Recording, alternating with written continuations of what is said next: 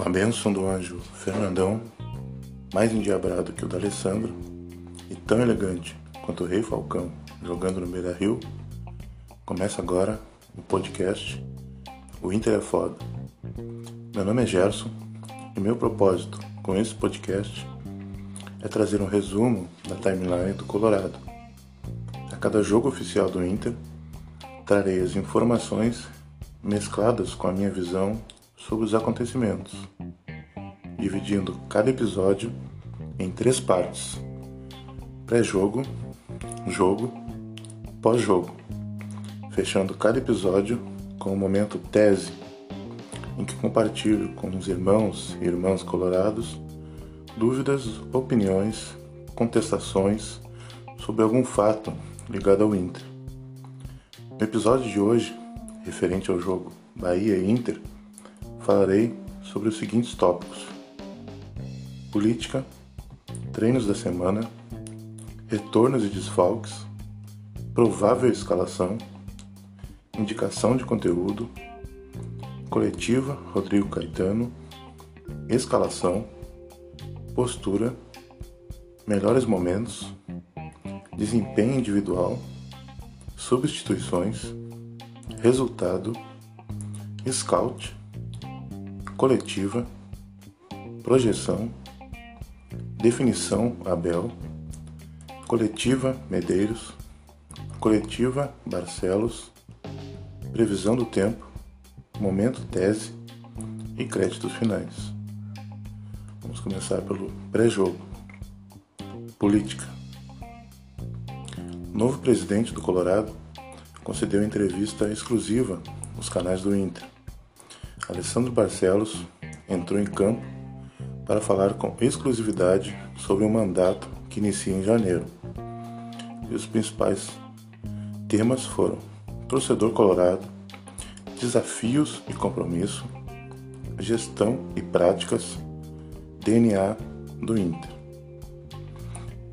E a entrevista tem a seguinte abertura: com a palavra o novo presidente, dos Jogos na Coreia do Gigante, tempos como atleta e gandula no celeiro de Ases, até o seu maior desafio.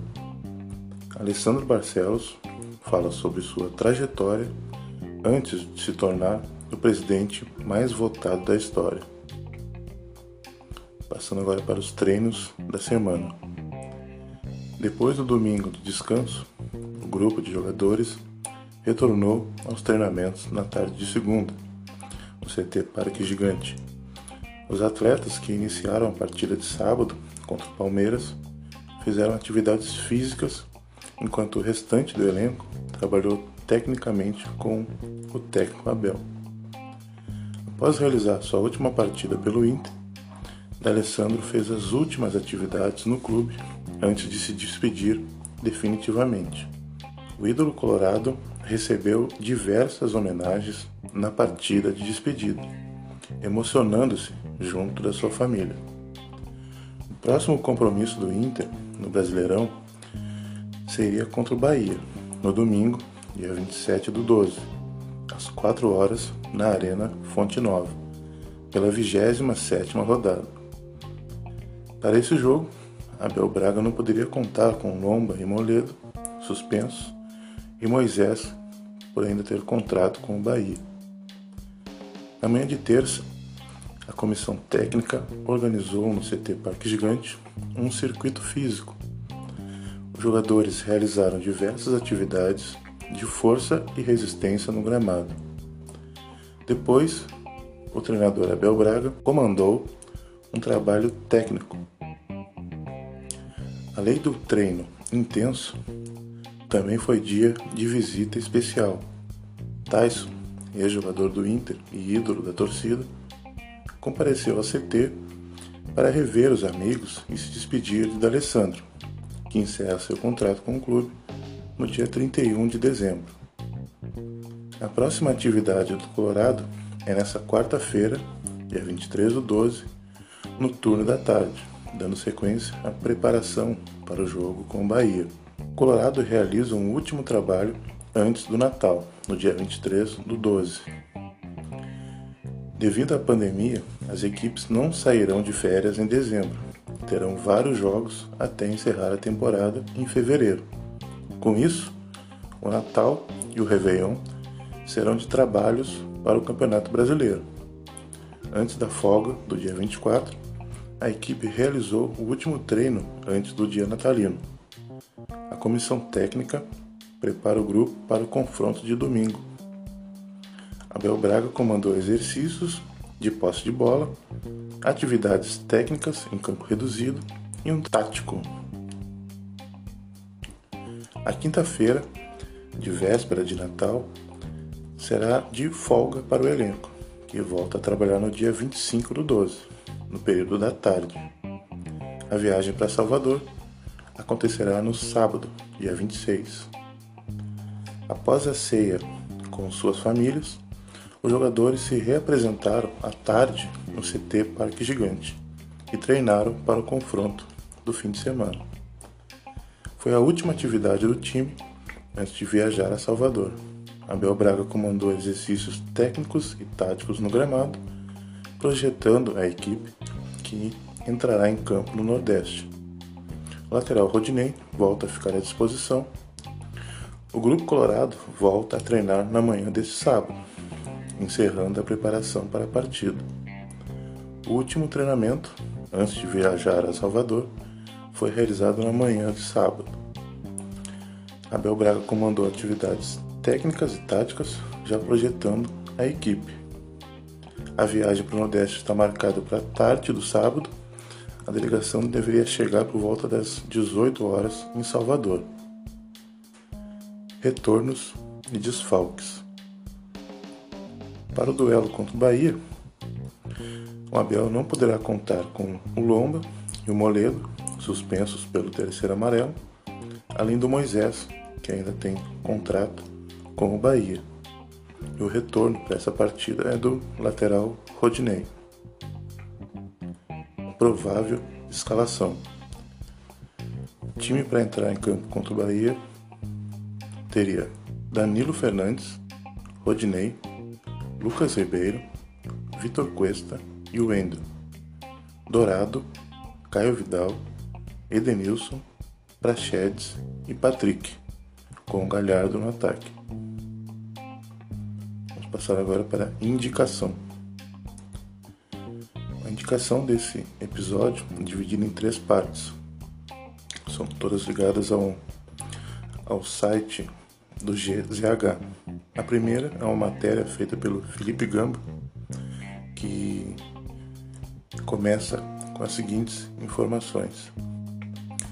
Se sonhamos com um mundo que preze pelo respeito à diversidade e à tolerância, é imprescindível que façamos uma autocrítica com relação à xenofobia que acompanhamos diariamente e que acabamos sendo coniventes por não combatê-la. E aí segue o texto dele, uma coluna que foi publicada na Zero Hora. Um outro texto também do site GZH inicia com a seguinte manchete: Lomba, Danilo Daniel e Kehler. A situação contratual dos goleiros do Inter para 2021 é uma matéria que fala sobre a situação dos goleiros colorados, faz um paralelo sobre a idade, o tempo de contrato e o desempenho dos mesmos. E uma outra matéria também vinculada ao site GZH, que tem a seguinte manchete: Como foi o desempenho dos guris da base do Inter usados no profissional em 2020. Também essa matéria cita os nomes dos jogadores que fizeram parte do grupo principal e como foi o desempenho de cada um. São informações, matérias válidas para serem lidas. Passando agora para o jogo, começando pela escalação. Bom, eu sigo não gostando desse esquema. Né? pois ele reduz a quantidade de atacantes, também porque não vejo a ultrapassagem dos meio-campistas pisando na área para compensar isso. As trocas foram praticamente 6 por meia dúzia, não alterando em nada o plano de jogo. Falando agora sobre a postura. A posse de bola, na maioria do tempo, foi muito facilitada pela postura do adversário, que marcou distante. Nossa saída de criação foi, por padrão, muito lenta, o que, caso o Bahia tivesse adiantado suas linhas, teria virado um pesadelo. O time foi menos brilhante que na rodada anterior, mas se não fosse a incompetência, poderia mesmo assim ter construído um placar bem mais elástico. Passando agora para os melhores momentos. Começa com um lance do Edenilson que bate de fora para boa defesa do Douglas. Depois teve uma cobrança de falta do Capixaba por cima do gol. Uma jogada do Alisson, termina com um chute para fora. O lance do Caio Vidal, que dribla dois, chuta e o Douglas espalma. Uma jogada também em alta velocidade do Caio, que é parado com falta. O lance do Galhardo, que toca para o Caio, que tenta achar o Patrick, mas o Hernando corta. O lance em que o Rossi sai cara a cara com o Danilo e o Danilo faz boa defesa, salvando com o pé. Um lance do Galhardo que gira, mas a zaga acaba travando. O lance seguinte é o gol do Inter, né? uma boa cobrança de escanteio do Endo e a cabeçada certeira do Dourado. O lance seguinte, no início do segundo tempo, já é o pênalti. Um gol de pênalti do Galhardo, uma batida forte sem chances para o Douglas. O próximo lance é um lance em que o Caio cruza para o Galhardo e a zaga acaba cortando. Teve um lance do Lucas Ribeiro, que sai na frente do gol e o Douglas salva. Um passe do Elenilson, com a finalização do Galhardo e a defesa do Douglas. Um lance que o Patrick chuta prensado tem o lance também do Ramires, que entra a drible na área, bate no canto e desconta para o Bahia. O lance do Nino Paraíba, ele cruza e o Danilo antecipa. O lance que o Yuri erra cara a cara com o goleiro. E o lance seguinte também é o Yuri saindo na frente do goleiro, tomando a decisão errada, perdendo mais um gol. O lance que o Fecim bate de longe e o Danilo espalma para escanteio. A cobrança de escanteio que o Danilo espalma e a zaga espanta para longe. Passando agora para o desempenho individual. Danilo Fernandes fez boa defesa, cara a cara, sem culpa no gol. Só pela reposição muito mais rápida que o Lomba já merece um destaque. Rodinei manteve a média ruim de atuações que agrada somente ao Abel. Lucas Ribeiro fez o feijão com arroz, mostrou desenvoltura em alguns lances, perdeu um gol dentro da área, merece mais minutos em campo. Cuesta foi discreto, venceu alguns lances por baixo e conectou bons passes. Wendel, boa cobrança com assistência para o primeiro gol, fora isso, teve o mesmo desempenho desde 2018. Dourado, um gol importante por todo o contexto, mais uma boa atuação. E essa boa atuação, infelizmente, acabou sendo diminuída pelo drible que ele leva no gol do Bahia. Caio Vidal precisa dosar melhor seu ímpeto para jogadas individuais ou de combinação. Demonstra muita coragem. Edenilson repete o prêmio Dali de melhor em campo, pisou em ambas as áreas com qualidade e comandou as ações. Praxedes. Oscilou, como todo garoto, precisa melhorar seu padrão de desempenho, pois tem em seu horizonte a titularidade em 2021. Patrick. Teve mais destaque na defesa que no ataque, pois precisou ajudar o Wendel, prejudicando-se na fase ofensiva. Galhardo. Teve no pênalti a seriedade que faltou no lance da bicicleta. Quem dera ele desencante para o bem dele e do Inter. Substituições. Yuri Alberto perdeu dois gols que nem em rachão se perdoa. Tem muito talento, precisa reduzir o desperdício. Lindoso segue confirmando que deve ser dispensado ao fim do Brasileirão. Nonato participou de poucos lances, precisa adicionar intensidade às suas características urgentemente. Abel Hernandes voltou a ser opção, vinha em evolução gradual antes da lesão. Falando agora sobre o resultado.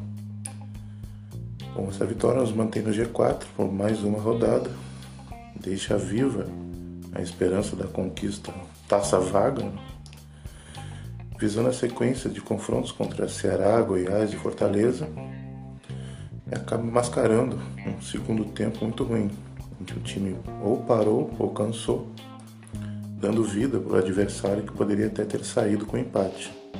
Tamanha foi a displicência, os gols perdidos pelo Inter. Passando agora para o scout da partida. Bahia e Inter. Os gols foram do Dourado e do Galhardo para o Inter, gol do Ramírez para o Bahia. As estatísticas. Posse de bola, 51% para o Bahia, 49% para o Inter. Finalizações, 14 a 15. Finalizações no gol, 3 a 10. Grandes chances, 1 a 6. Passes certos, 293 contra 285. E um outro destaque também foi o Edenilson. O Edenilson foi o destaque para o site do SofaScore na partida entre Bahia e Inter. Os números do Edenilson. Três passes decisivos, duas grandes chances criadas, dois, duas tentativas de drible certo, 36 de 40 passes certos, percentual de 90% de acerto, 4 de 5 bolas longas, 80%, 7 de 9 duelos ganhos, 78%, 2 desarmes, 3 interceptações, fechando o jogo com uma nota de 8.5. Passando agora para o pós-jogo. Coletiva. Na coletiva falou apenas o Abel Braga. Eu vou ler aqui algumas das respostas que ele deu.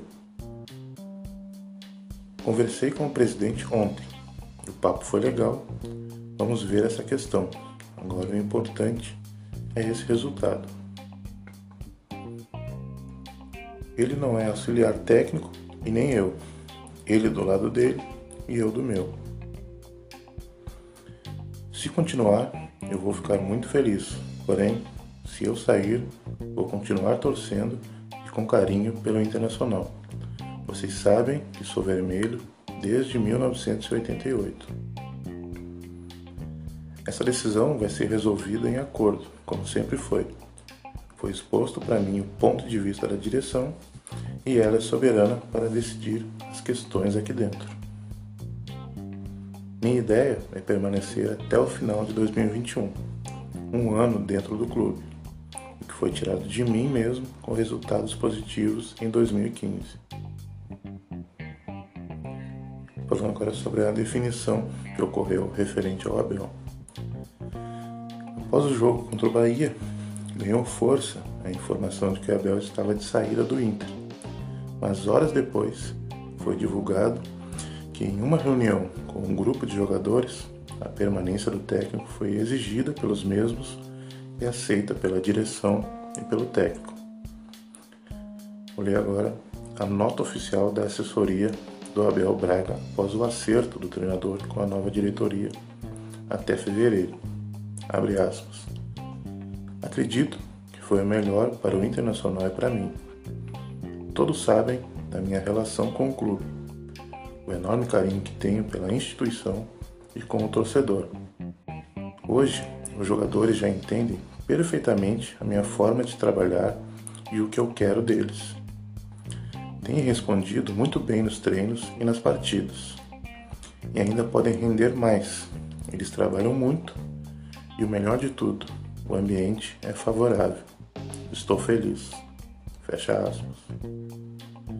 Passando agora para a coletiva do Medeiros. Vou ler também algumas respostas que ele deu na sua entrevista coletiva. Nós nos unimos trabalhamos e tornamos o Inter novamente protagonista em todas as competições que disputou. quis a vida que, nesse período de tantos desafios, ocorresse durante o meu período no comando do Internacional. Muitos acreditam em coincidências. Eu acredito em missão. Temos um ativo permanente que supera um bilhão de reais. Temos um ativo permanente que supera um bilhão de reais. O Inter que entregaremos é protagonista no Brasil e no continente. Devo admitir que faltou a taça. Essa missão, infelizmente, nós não concluímos. Muito obrigado, Gurias, por tantas alegrias. Nesses quatro anos, tive ao meu lado homens e mulheres abnegados, corretos, que sempre agiram com lisura. Desejo do fundo do meu coração, um excelente trabalho ao presidente Alessandro Barcelos. O sucesso dele será o sucesso do Internacional. Juntos somos mais fortes e juntos o Inter pode mais. O difícil é chegar a uma decisão. Chegamos a uma final de Copa do Brasil, coisa que não acontecia há 10 anos. No dia 21 passado, houve uma reunião no Conselho Deliberativo. Foi a minha última reunião como presidente do clube. Eu pedi a palavra, queria fazer uma reflexão. A primeira coisa que eu fiz foi saudar a chapa vencedora. Democracia sem tolerância é uma falácia, não se sustenta. Esses dias eu entrei no departamento jurídico estava uma discussão de qual ano seria o mais difícil, o de 2017 ou de 2020. Falei, vocês estão malucos? A série B não mata, ela dói, mas não mata. Eu acho que o Internacional, junto, unido, é mais forte. Ele tem que ser inclusivo, tem que ser tolerante. O jogo contra o Boca e contra o Palmeiras foram as melhores apresentações do Inter neste ano. Tudo que estava ao nosso alcance, nós fizemos. Só se dá valor para o campeonato regional quando se perde. Eu acho que a gente sempre pode. Eu acho que a gente sempre pode melhorar mas o Inter gastou do tamanho do Inter. Em 2019, tivemos o terceiro maior faturamento do Brasil. Fizemos contratações pontuais, mas o Inter deixa uma série de ativos, que são principalmente os jogadores formados na base. Em razão da perda da economia que essa pandemia nos causou, o superávit vai ficar para o ano que vem. Outro norte que eu procurei como presidente do clube foi dar oportunidade para novos dirigentes. O Inter precisa renovar seu quadro de dirigentes. Eu saio daqui no último dia do meu segundo mandato, presidente do Esporte Clube Internacional. Eu sempre tive uma relação muito respeitosa com quase todos vocês da imprensa e com a torcida. Falando agora sobre a coletiva do Alessandro Barcelos. Vou ler também algumas das respostas dadas por ele e pelo João Patrício Herman, que estava junto e foi apresentado, confirmado como seu VP. Capitaneados pelo Abel, tenho certeza que foi a decisão certa para assim continuarmos na briga pelo título brasileiro.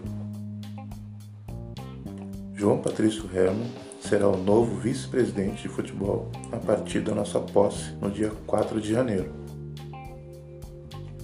Um departamento de futebol alinhado com o um projeto de futebol com o uso da categoria de base, do uso da ciência de dados. O João Patrício participou desse processo tem conhecimento disso. O clube passou por uma eleição difícil. temos que harmonizar o clube, trazer paz. Me sinto extremamente preparado para assumir essa função, pois é um projeto que realça o profissionalismo do clube, baseado na ciência de dados e no maior aproveitamento da base, nosso celeiro de ases. Nós estamos aqui para executar um projeto. Nós estamos aqui para executar um projeto. Acho importante que tomemos as decisões baseadas em informações. Político cada dia mais tem que ficar distante das questões administrativas e técnicas do clube. Eu pretendo ser um vice-presidente bastante discreto. Eu prefiro dar espaço aos profissionais. Conversamos ontem com Abel de novo. Ele está inserido no processo até dia 24 de fevereiro. As coisas vão acontecer de forma adequada. Não tem transição de técnicos, pois o nosso técnico é o Abel Braga. Vamos dar todo o respaldo para ele. A questão do Saravia está bem encaminhada. É um atleta que quer disputar competições por aqui e pela seleção de seu país. Temos dois meses para planejar essa transição de final de brasileiro e início de gauchão. Na forma que for acontecendo, iremos passar para todos. Tyson é um atleta importante no mercado mundial.